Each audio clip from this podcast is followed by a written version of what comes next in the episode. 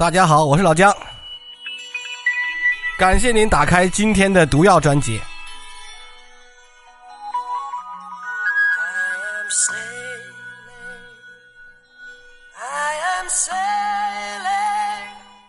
大家听到的呢是 “sailing” 航行，这是罗德斯威夫特演唱的一首歌，收录在一九七五年的专辑里。这首歌呢，熟悉但又冷门。老姜开始选的几首音乐啊，都是因为版权问题。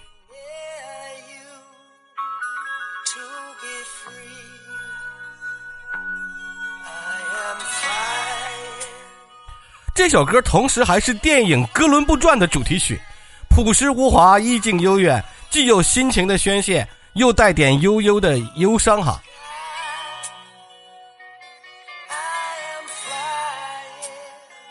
今天啊，老姜要给大家讲一讲圣诞节有关的事物了。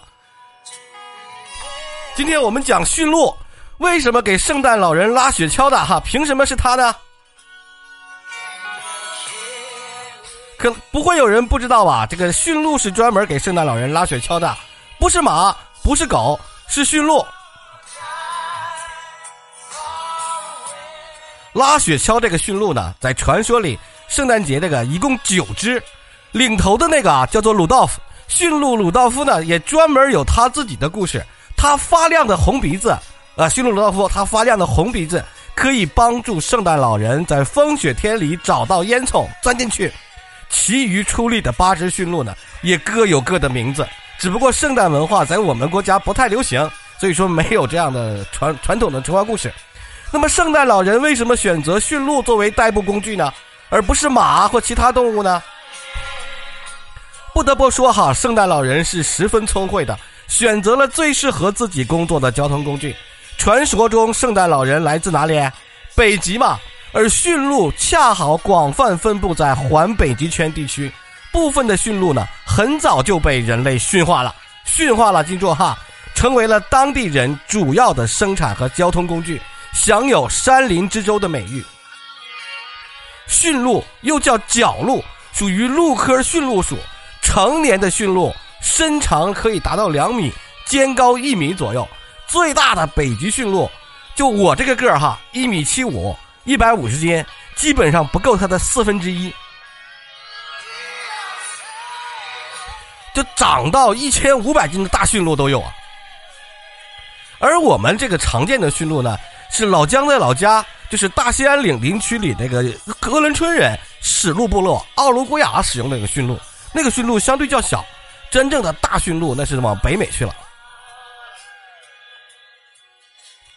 人类智慧的先祖啊，之所以选择驯鹿作为这个交通工具和驯化对象，主要就是看中了驯鹿有极强的极地生存法宝。首先，驯鹿它那个蹄子特别适合雪地长跑，它的蹄子掌面宽阔，是鹿科动物里头最大最大的。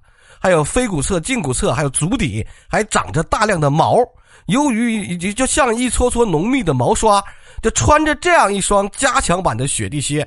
不管是走在雪地里，还是这个极地地区常见的沼泽地和苔藓地，都能够加大这个接触面积，来减轻单位面积的负荷。同时呢，驯鹿这个蹄子还能顺应季节的变化，在夏天苔原柔柔软湿润的时候，驯鹿的脚枕就会变成海绵状，来提供更多的摩擦力。冬天的时候呢，它这个脚枕就会收缩回来。露出蹄子的边缘，这样不仅有利于在这个驯鹿在冰雪里寻找，还方便它刨。哎，它可以刨开雪堆寻找食物啊，这样的。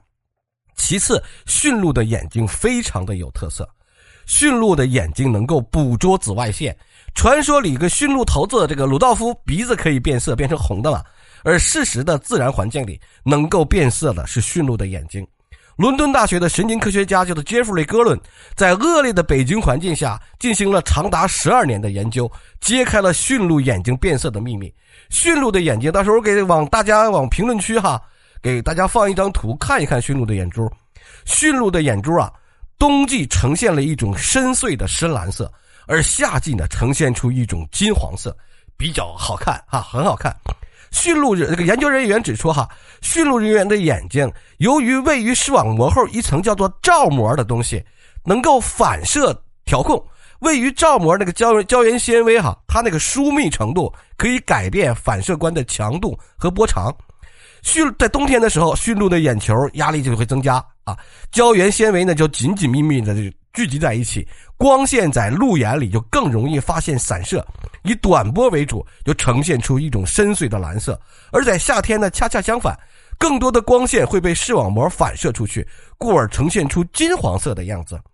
驯鹿的眼睛是为什么大伙儿很喜欢把驯鹿头砍下来，然后作为家里的装饰？也因为它那一双深邃的眼睛啊。与此同时呢，研究人员指出，许多物体啊，一般在可见光下容易跟其他景观融在一起。比如说尿液，驯鹿非常喜欢闻人类的尿液，能够发现很多很多种尿液和皮毛。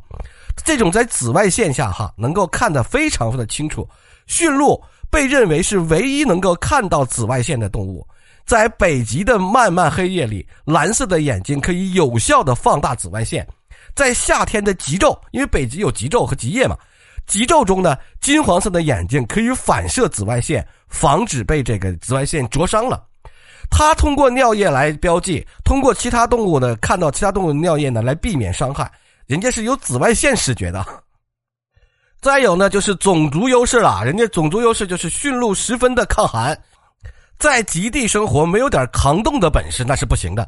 寒冷啊，是生物面临的第一大生存挑战。驯鹿身上覆盖的皮毛虽然轻薄，但是抗寒指数却高的不可思议。其中最低的临界温度值零下是四十度。从切开的驯鹿皮毛啊，背毛那个标本的横截面，你可以看出来，它有内内外两层皮毛组成。内层呢是紧密的绒毛，而表层呢是中空的长硬毛，内含的空气。它那个长硬毛就像多孔泡沫一样，不仅起到了良好的保温作用，而且可以增加驯鹿游泳时候的浮力。每年春末夏初气温回升的时候，驯鹿呢就能会离开越冬的针叶林向北迁徙，沿途就脱下了冬毛，长出夏毛，掉落在地面里的绒毛和它们的尿液就恰好成了地标。等待夏初、夏末秋初的时候，他们就从冻土荒原原路返回。最后有一个特别的本领，驯鹿熬夜的本事无人所比。如果你认为自己凭借越野装备还可以在徒徒步啊、视力啊、御寒呐等方面可以跟驯鹿一较高下的话，那么驯鹿的这个技能肯定会令你望尘莫及。在北极，处于极昼极夜环境下，人类探险家通常会有睡眠紊乱的情况吧？而驯鹿却可以在这种极端环境下不分昼夜的迁徙，关键差在于有什么熬夜密码。这个密码近期是由中国科学家领衔的国际成队国际团队是成功解开的。研究人员介绍，由于驯鹿的节律通路的核心调控因子发生了突变，导致它无法和另一个节律因子结合，使得驯鹿呢几乎丧失了昼夜节律的分子钟。驯鹿的睡眠时间非常的随机。这样一来呢，它就能够不分昼夜的活动，进一步提升了它在极端环境下的生存能力。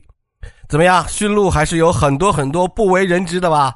每年暮春或者初秋的时候，装备精良的驯鹿大军就开始了浩浩荡荡的迁徙。他们爬过高山，踏过雪地，趟过沼泽，游过大河，一路上昼夜不分，风雨无阻，为了他们的种族生存和繁衍，奋勇向前。圣诞节呢，就快到了。老姜啊，在这里祝邓祝大家圣诞节快乐。其实驯鹿和人类之间的事情，我肯定可以可以说的哈，就不止这么点儿。但是呢，老姜选了一些关于驯鹿这个最特别的一些冷门知识，告诉大家：驯鹿赠予了人类如此多的财富，而他们想要的仅仅是一个可以生存繁衍的家园。近代来，自然过度开发、栖息地被侵占等等，全球的驯鹿种群正在下降。